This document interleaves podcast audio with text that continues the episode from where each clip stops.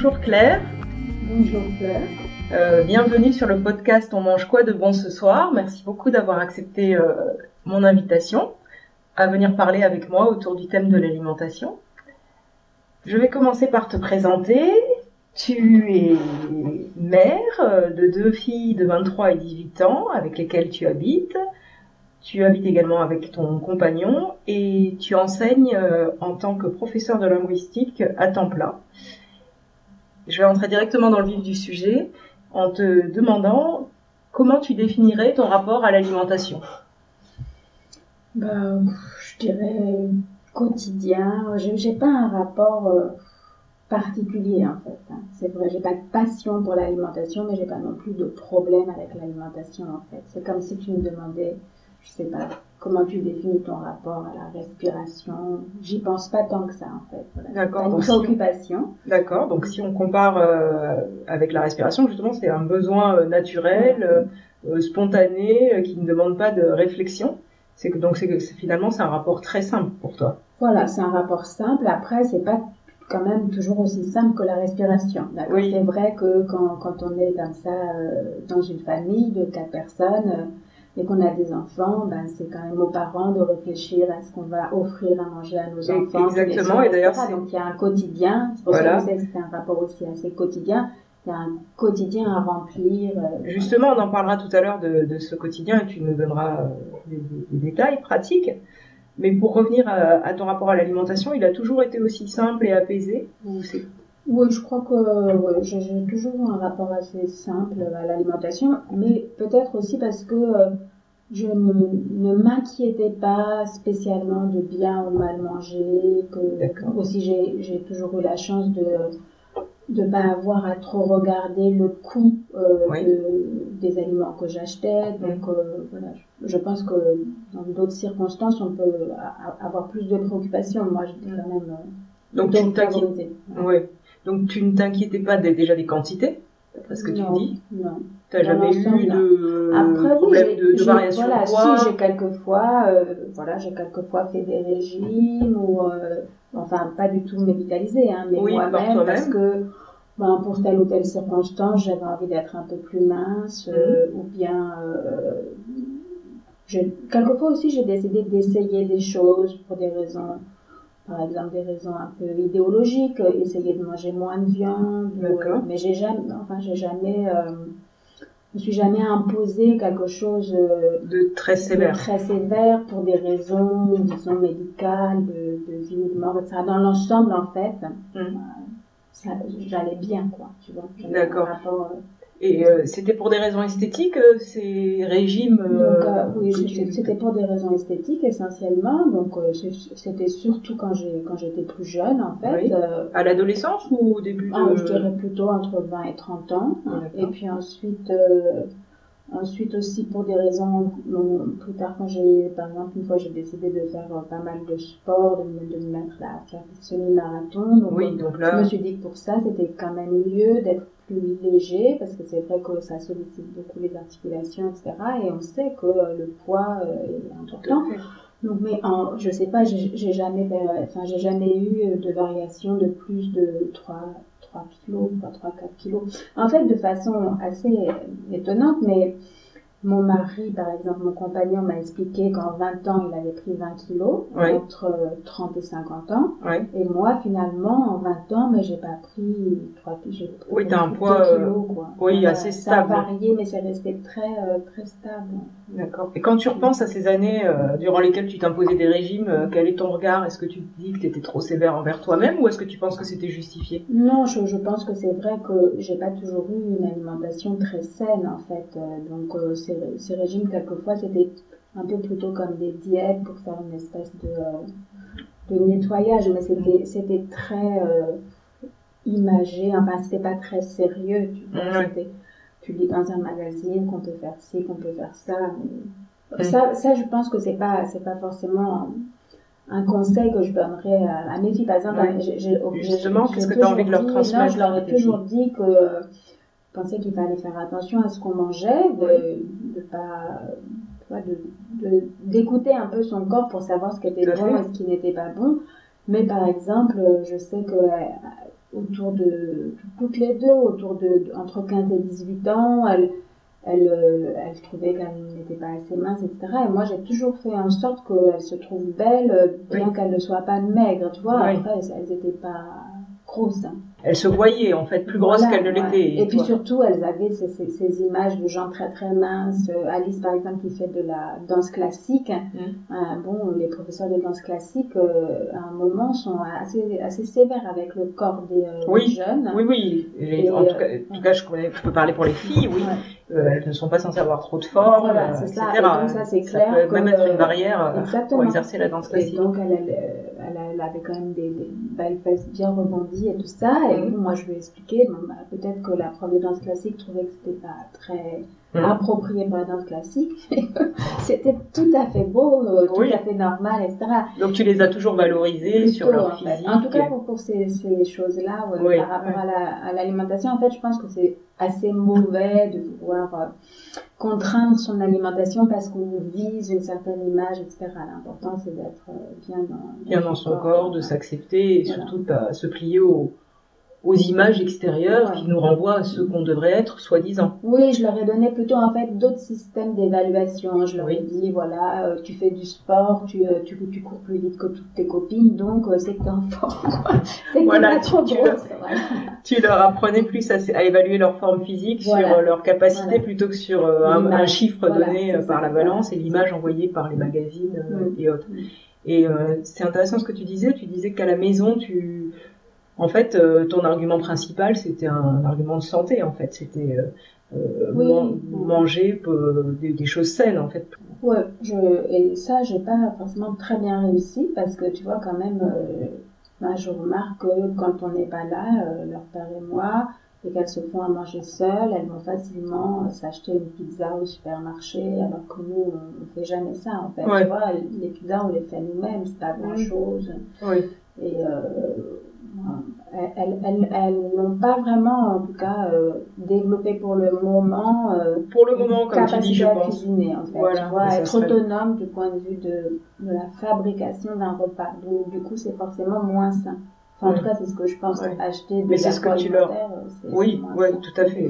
Moi, je milite contre les produits transformés et, pour le fait maison. Mm.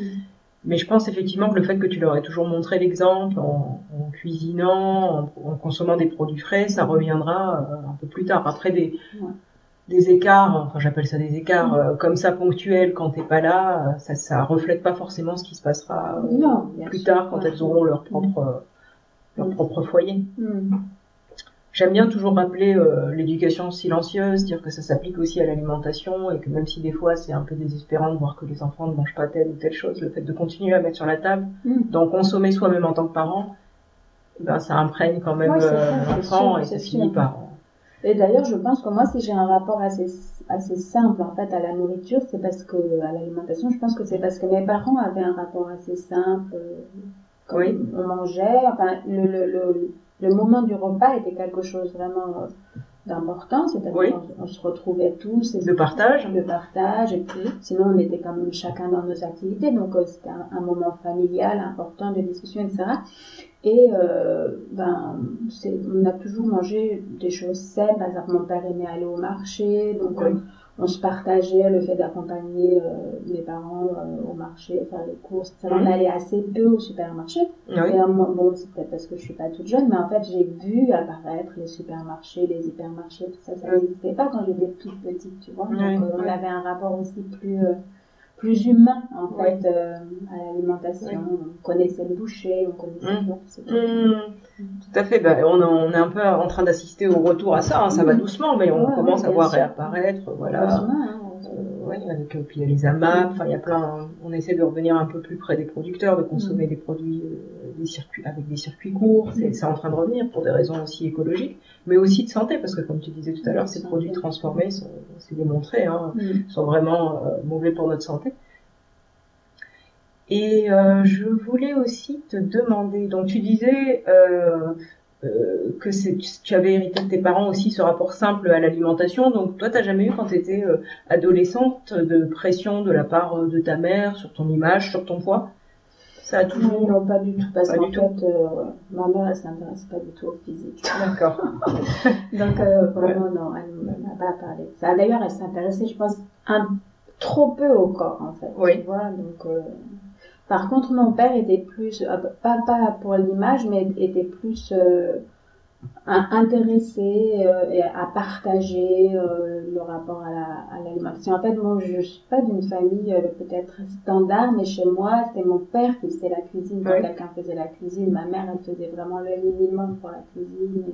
C'était lui qui, qui avait un peu des idées de ce qui pourrait être bon, etc. Sinon, on mangeait vraiment des trucs très simples, tu vois, pas forcément des trucs très cuisinés. Et du coup, le, le, le fait de que ta mère ne cuisine pas, est-ce que ça ça t'a influencé? Est-ce que est-ce qu'il y a eu t'as mis longtemps à te mettre à cuisiner? Parce que Ben, moi, en fait, euh, je pense que ça m'a influencé au sens où j'aime aussi beaucoup euh, manger des choses très simples. hein. Tu vois, Oui. si tu me demandes quel est euh, ton plat préféré et tout, moi, je peux te dire. c'est pour la que- fin du podcast.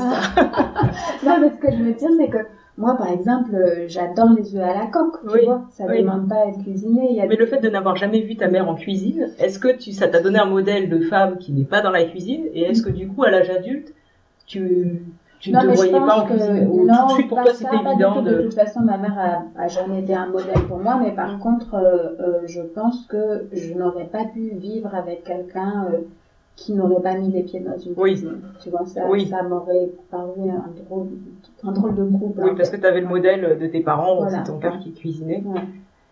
Et euh, justement, tu as commencé à évoquer le rapport au corps. C'était aussi une des questions que je voulais te poser dans cette première partie. C'était ton rapport au corps. Tu disais que ta mère, finalement, euh, elle était euh, presque déconnectée, euh, donc vraiment euh, cérébrale, on pourrait Ouais. dire.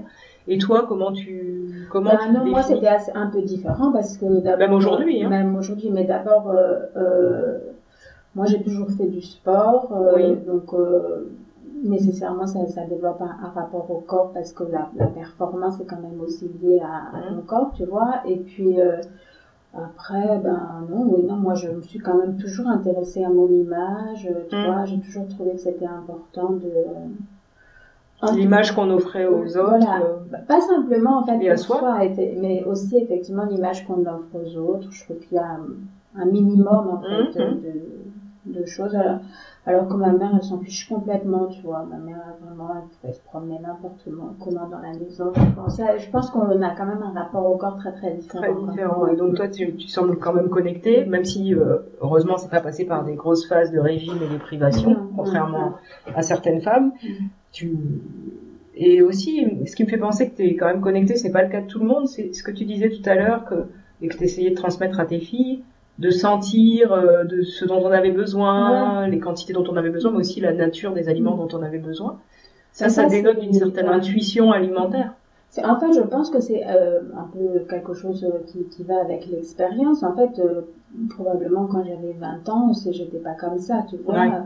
Mais, euh, mais je, je me souviens que si chez moi, on parlait pas, je veux dire, dans la famille nucléaire, on, on parlait pas tellement, de, on n'est pas préoccupé par les questions d'alimentation.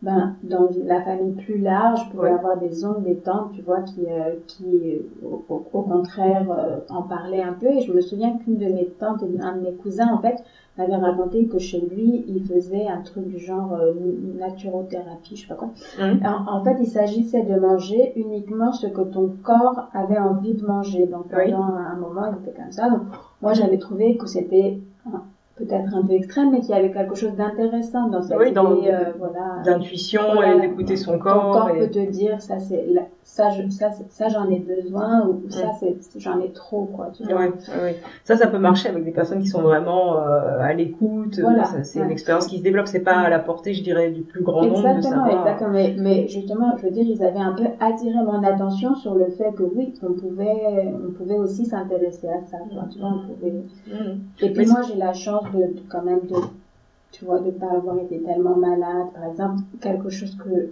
vraiment je n'ai jamais connu, c'est la crise de foie. Pour moi, c'est un truc abstrait. Quand les gens disent j'ai fait une crise de Bah, foie. typiquement, là, c'est un, un moment où on peut avoir envie de se réguler euh, Ouais. après. Et ça, Ouais. c'est une sorte de, une autorégulation, en fait. Personne n'a besoin de nous le dire. On sent qu'on a besoin de, suite à une crise de foie, Ouais. de manger euh, moins gras. de- ouais. Est-ce que vous avez une balance ici? Alors, euh, on a une balance, mais Enfin, chez vous, nous, on a une balance, mais c'est vrai que on ne l'utilise pas beaucoup et souvent on se rend compte qu'on a, il y a pas, il y a plus de pile dans la balance et qu'elle ne marche pas. Et le, le, vrai, le seul moment où on l'utilise, c'est pas pour l'alimentation. En fait, c'est pour peser les bagages avant d'aller prendre oui, D'accord.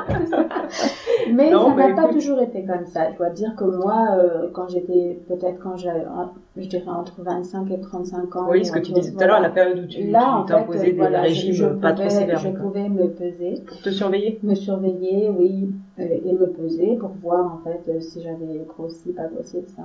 Et c'était un objet de souffrance ou? Moi, je pense que c'était c'était de toute façon plutôt un ouais, plutôt un objet de souffrance, c'est-à-dire que quand on fait ça, c'est parce qu'on on cherche à perdre du poids ou un truc comme ça.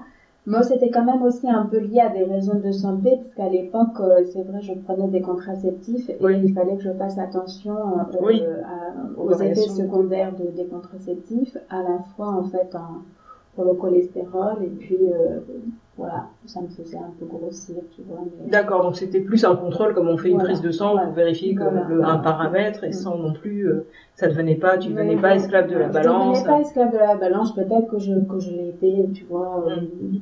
une, très courte période. C'est rare, hein, les personnes qui n'ont pas du tout euh, cette, cette expérience. Mais en fait, une fois, j'ai lu, ou, quelqu'un m'a dit, etc., que justement, c'était pas du tout une bonne chose de se peser tous les jours, qu'il allait mieux se peser tous les mois ou tu vois mais pas, pas de façon trop rapprochée parce que sinon tu vois rien et même si tu vois quelque chose c'est un peu c'est un peu biaisé en fonction de ce que tu as mangé la veille puis après tu peux mm. ça, en fait je dirais ça dépend vraiment des personnes moi idéalement faudrait faudrait s'en débarrasser enfin quand il n'y a pas de raison de tu vois comme tu disais quand il n'y a pas vraiment de motif médical je pense que mm. c'est un objet dont on pourrait se passer si justement on avait cette connexion avec notre corps qui nous dit quand on a fait des excès, on le sent mm. aussi, on, on perd en mobilité, etc. L'idéal, ce serait de pas avoir besoin de la machine, en fait.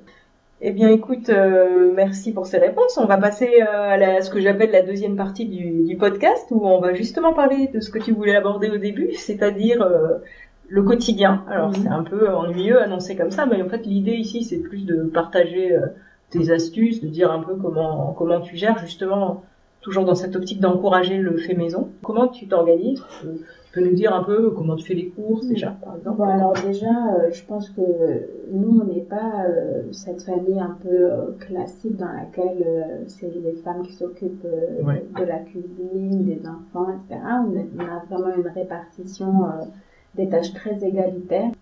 On se partage vraiment les choses, en fait, Pascal et moi. Donc, Pascal, en plus, lui, aime beaucoup passer un moment dans la cuisine entre, euh, ben, pour, pour faire une espèce de sas entre euh, ben, le travail, l'univers du travail et l'univers de la maison. D'accord. Donc même, euh, c'est plutôt l'inverse ah de, la situation grande quelquefois et je dois un peu m'imposer dans la ah, cuisine. parce que tu as ce désir de cuisiner. Ou parce que je veux voir, ou parce que je veux faire quelque chose, parce que j'ai envie de, de faire un certain plat ou ah une certaine chose, tu vois. Et, et, lui, il a un petit peu tendance à penser que c'est son lieu, cuisine tu vois. Donc, euh, je sais plutôt, je, je, sais que de ce point de vue-là, c'est pas classique. Ainsi pour le partage, euh, pour, pour les courses, tout ça aussi. Donc, euh, tous les deux, on est très peu adeptes des supermarchés, encore moins des hypermarchés. Donc, en gros, on fait quand même les, les, courses un peu tous les jours. Tu vois. C'est pas du tout qu'on va acheter tout pour la semaine et planifier les repas, pas du tout en fait. C'est un, peu tous les jours, mais finalement, je suis en train de me dire, en force d'échanger comme ça, que c'est peut-être euh, le moins fatigant. Donc finalement, revenir à une fréquence de course un peu Moi, je trouve que c'est moins fatigant et puis en fait, c'est moins fatigant aussi pour nous parce que euh, ben on habite donc euh, un étage élevé sans ascenseur, donc à chaque fois on monte des petites choses, tu vois. on n'est pas obligé de monter des kilos de, de, de nourriture. Donc tous les jours, vous allez dans les petits commerces, chez les petits commerçants du quartier. En gros, tous les jours, on, on, achète des choses. Alors quelquefois, on n'achète rien parce qu'on a acheté, on, a, il nous reste des choses dans notre frigidaire, tu vois. Mais en tout cas, au moins tous les deux jours, on achète quelque chose. Et on, on, part aussi sur l'idée, donc euh, qui est peut-être pas euh, très très politiquement correct aujourd'hui, mais qu'on doit vraiment euh, avoir un, un, vrai repas le soir pour nos filles, puisque quand elles mangent à l'extérieur, toutes les deux, et qu'on sait qu'elles ne mangent pas très, bien, voilà, donc la Vous rattrapez. voilà, on essaie de rattraper, donc on essaie quand même d'avoir vraiment un repas avec de la viande, hein, parce Ouais. que bon, voilà, elles aiment ça et puis on pense qu'elles en ont peut-être quand même besoin. Ouais, alors ça c'est un autre débat. On pourra en parler en De consultation. Ça veut dire un vrai plat, quoi. Oui, vois, oui, donc avec, euh, oui, viande ou poisson, voilà, j'imagine. Alors malheureusement pas beaucoup de poissons et ça moi personnellement je le regrette parce que je ne sais pas trop pourquoi mais mes filles ont ont- n'aiment pas Une aversion poisson, poisson. c'est quasiment une aversion. Ah. D'accord. Et moi, ça, c'est quelque chose justement dont je souffre un peu. Donc, euh, souvent, quand je suis seule ou quand je vais manger dehors, etc., j'en profite pour Ouais. manger du poisson parce que finalement.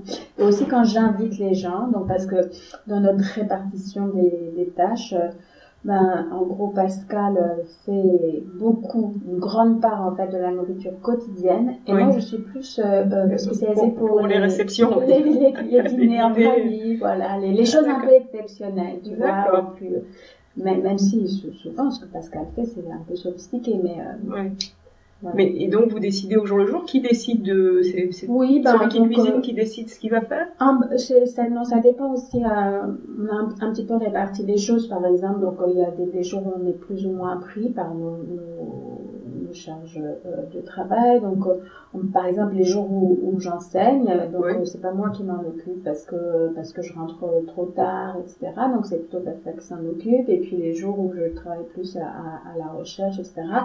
Peux m'arranger pour euh, prendre dans la journée un petit temps pour Mhm. acheter des choses et du coup c'est plutôt moi qui, qui m'en occupe euh, de, de faire le repas. Enfin, Ouais. voilà. Et là tu on en parle toujours un petit peu. ouais. Et là tu décides euh, tu décides quoi le soir en sortant du travail? Tu dis bah, à peu près. ouais, tu te pollues pas du tout dans la journée. Non, pas trop. Ça pas toute ta charge mentale Ça ne me pollue pas, ouais, non. en plus, je trouve ça vraiment plutôt sympa, finalement, tu vois. Une fois que, que, que tu connais des, des commerces où tu es content d'aller, en fait, c'est Oui. c'est pas, je trouve Oui. pas que ce soit lourd. Oui, en fait aussi, tu es peut-être aussi sorti de cette période de stress qu'on peut avoir quand les enfants sont petits, ne mangent pas de tout, Mm. qu'il faut les faire manger avant une certaine heure, sinon après ils sont fatigués, Ouais. etc. Et voilà, t'es peut-être après on passe un peu plus euh, quand ils grandissent, hein, c'est vrai, à une phase euh, où ça redevient euh, plus facile en fait, euh, Ouais. le, le- le repas du soir. Mm. Tes, tes filles, c'était des palais délicats, enfin oui, par le poisson, mais ça c'est sont, plus elles sont très délicates, au- au- délicates euh, dans- pas au sens où elles ont un, un, un goût délicat, mais au sens où elles ne mangent pas grand chose Ouais, en fait. Donc Palais sélectif, très, donc. très sélectif plutôt, oui. Donc c'est vrai que euh, bon, c'est difficile de leur faire manger des, des légumes en particulier, vraiment des- donc les fruits ça va, mais euh, c'est plus facile l'été que l'hiver. Enfin tu vois, c'est des Mm. trucs très classiques. Hein. Ouais, Maintenant. parce que euh, l'été c'est salade, etc. Ça passe. oui, et puis euh, par exemple les fruits d'été, euh, ils leur plaisent plus que les fruits d'hiver. Donc au bout d'un moment, euh, les fruits d'hiver, manger des pommes et des poires tout le temps. Bon, euh, t'as aussi les kakis qui sont, Ouais. qui sont sympas. Mais justement, en fait, euh, là pour ça, on n'est pas, euh, voilà, on, on, ramène pas beaucoup de, de, De nouveautés ouais. Ouais.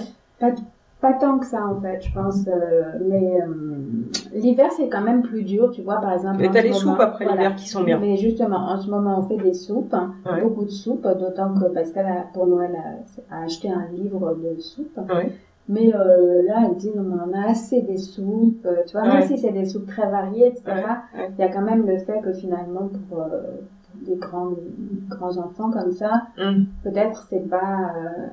ça évoque un peu une nourriture de vieux, en fait, Ouais. tu vois. Ah oui. Quand c'est trop... euh, moi, par c'est exemple, trop franchement, répétitif, ouais, ouais. moi, je trouve ça super parce que c'est vrai. on a fait des, on des soupes, tout, tu vois, par exemple, euh, on a fait des, des, des soupes euh, tout à fait nouvelles aux feuilles de branches. Tu vois, tu prends le céleri branche Oui. et au lieu de prendre la partie basse, la, la partie branche en fait. Tu peux Oui, faire une oui, avec oui, oui, vert, oui, oui, tout à fait. Oui, oui, Très vert, ça c'est aussi récemment. Ouais, c'est super bon. Alors les filles, non, oh là là, en plus Ouais. c'était tellement vert, tu vois. C'est comme Ouais. si ça affichait, il y a aussi tout un côté euh, symbolique, je trouve, Oui. dans la nourriture.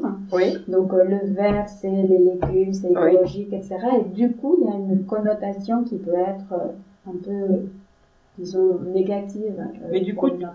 Mais du coup, tu fais deux, deux menus quand c'est comme ça Non, voilà. on ne fait que... pas de menu. Non, on ne fait pas de menu, mais, euh, mais bon, on, on écoute quand même aussi. euh, Ouais. Et du coup, elles mangent ou ça leur arrive d'aller au... un petit peu. elles Ouais, il y a des soirs où mangent sûr. moins parce que ça, voilà. Mais vous, vous n'entrez pas dans le système où vous faites un plat Chacun.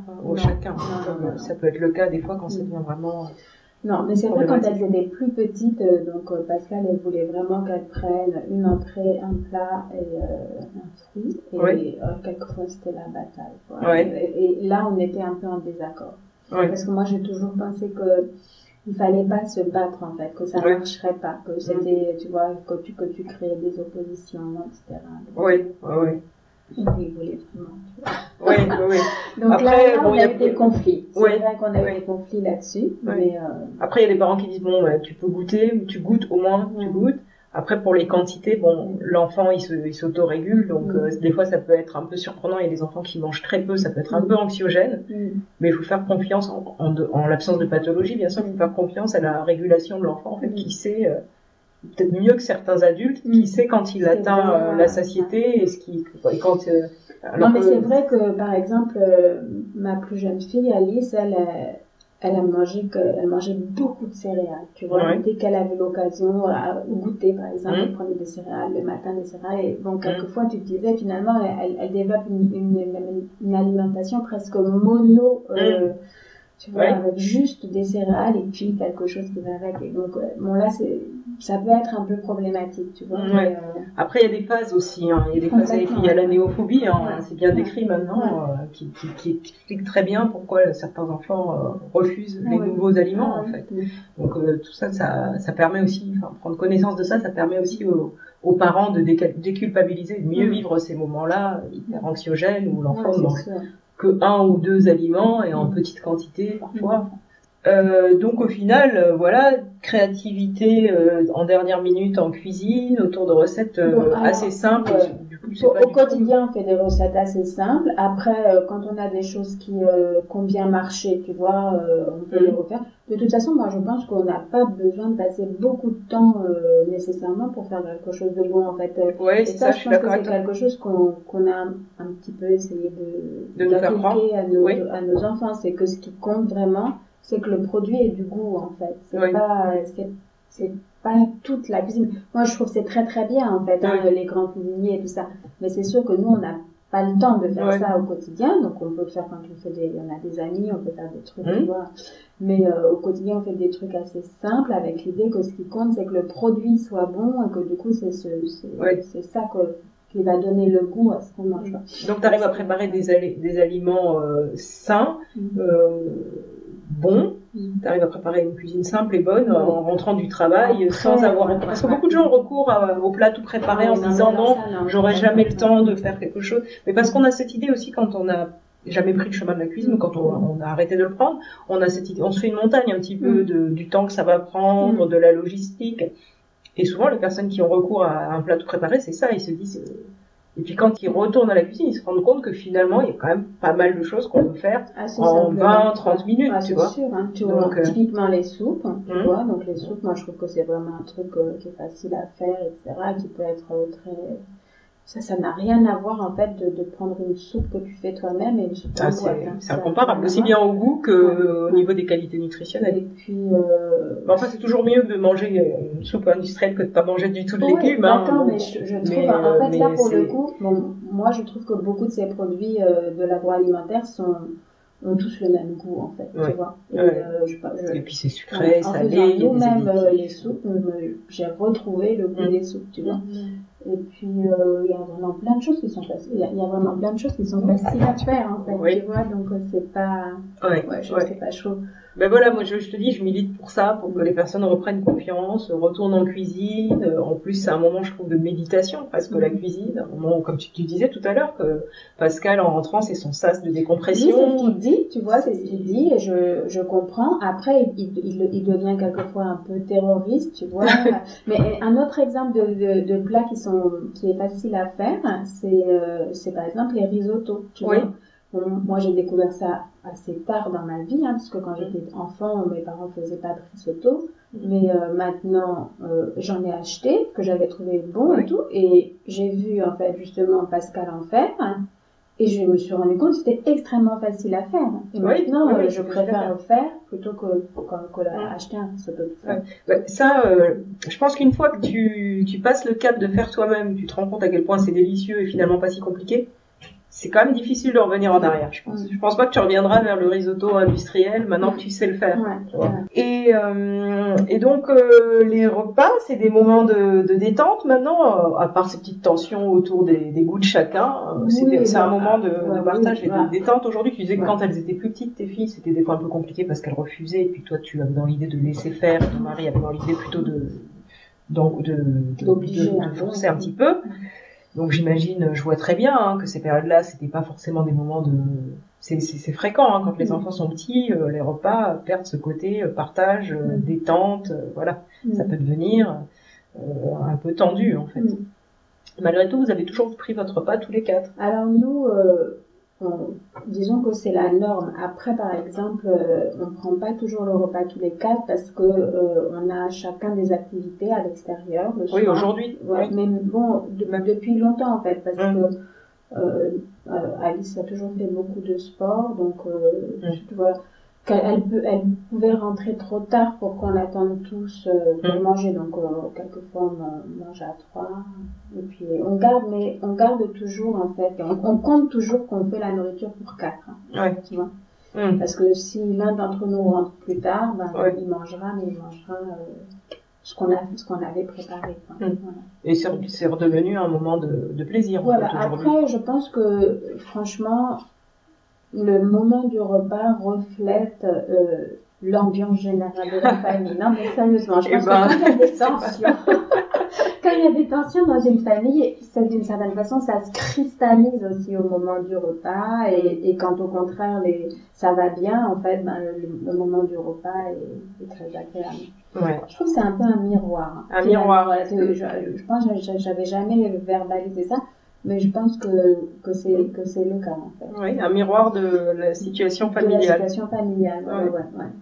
Aussi parce que comme je te le disais, c'est sans doute un, un des rares moments où on est tous ensemble. Ouais. Vois, donc euh, Ça peut être aussi l'occasion pour les enfants d'attirer la- l'attention de leurs parents qu'ils n'ont pas vu dans la journée, de Oui, mais justement, en fait, si, euh, si l'enfant euh, souffre de ne pas avoir été, euh, euh, disons, objet d'intérêt de Mhm. ses parents, etc., alors il va, il va le manifester à table et, et c'est- ça reflète. ça, Ouais. quoi. Non, mais c'est une, très belle image, effectivement. Le repas comme miroir de la situation familiale, de la vie familiale.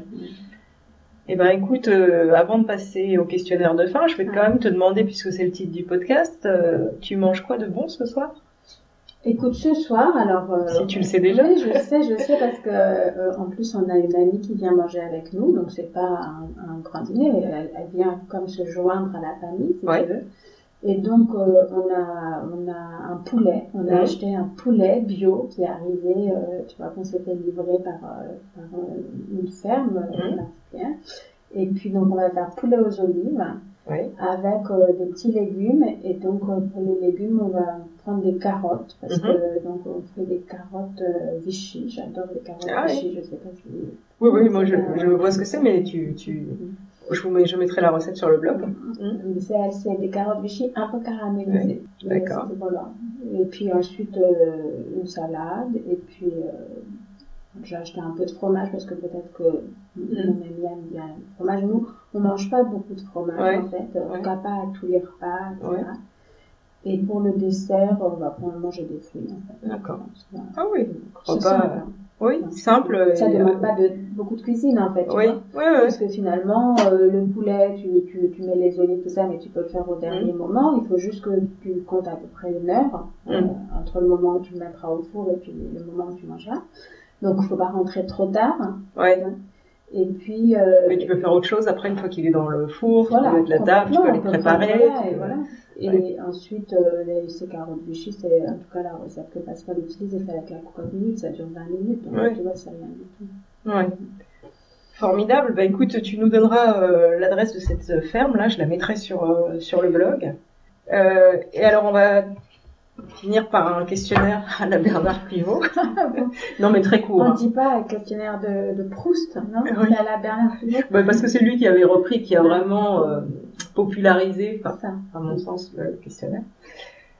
Alors, si tu étais un légume, si j'étais un légume, euh, Je n'ai pas trop d'idées. Peut-être une, euh, une patate douce. tu es la deuxième à me dire ça, mais ce n'est pas un légume, c'est un féculent. Ah, parce que tu, tu, tu dis que ça c'est un féculent, tu, fais, tu, tu distingues féculent, légume, Oui. ça. Alors si j'étais un légume, euh, ben moi j'aime bien, euh, j'aime bien céleri. Le céleri, Le d'accord. céleri, céleri branche plutôt. Le céleri branche. Si tu étais un fruit, Donc si j'étais un fruit, je pense que je serais une fraise. tu ne pourrais pas te passer de... Je ne pourrais pas me passer de, justement, d'œufs. Ah oui, d'accord. À l'inverse, tu pourrais facilement arrêter. Euh, je pourrais facilement arrêter. Je peux dire n'importe quoi, en fait, euh, même des féculents, même des... Oui, oui, oui. je- Ou être spécifique, comme tu veux. Ouais, je pourrais facilement arrêter, parce que je pourrais facilement arrêter euh, presque tout. Ah oui? Il n'y a pas un aliment... euh, Peut-être je pourrais facilement arrêter les céréales, tu vois, parce que Ouais. je me prends souvent le matin avec un yaourt. Je pourrais aussi céréales facilement- industrielles? Ouais, je Donc aussi, effectivement, je te ouais. recommande d'arrêter. Non, je pourrais aussi arrêter le yaourt, je pense. Oui. Ouais. T'en t'en consommes beaucoup? Non, pas beaucoup, mais voilà. D'accord. Ton plat fétiche? Alors, mon plat fétiche, ben, moi j'aime beaucoup euh, le rôti de porc hein, Oui. avec euh, la compote de pommes. D'accord. Et c'est tout. Tu le sers comme ça ou tu le Ouais. sers après Ouais. Tu nous donneras la recette pour le blog, s'il te plaît Si tu veux, c'est tout simple. hein. Bah justement, il n'y a que des choses simples et faciles pour encourager à cuisiner. Le plat qui met tout le monde d'accord à la maison. Ah, je crois malheureusement que tu vas pas trouver ça très bien, mais. Ah, bon, moi, je suis pas du tout dans le jugement, ah, donc, euh. Ouais, je dirais c'est le, c'est le, le bœuf en fait. Oui. Soit le rôti de bœuf, soit le l'entrecôte, tu vois. Ouais. Ouais. D'accord. Merci beaucoup Claire d'avoir euh, répondu à mes questions et c'est moi qui te remercie. bonne fin de journée. Merci.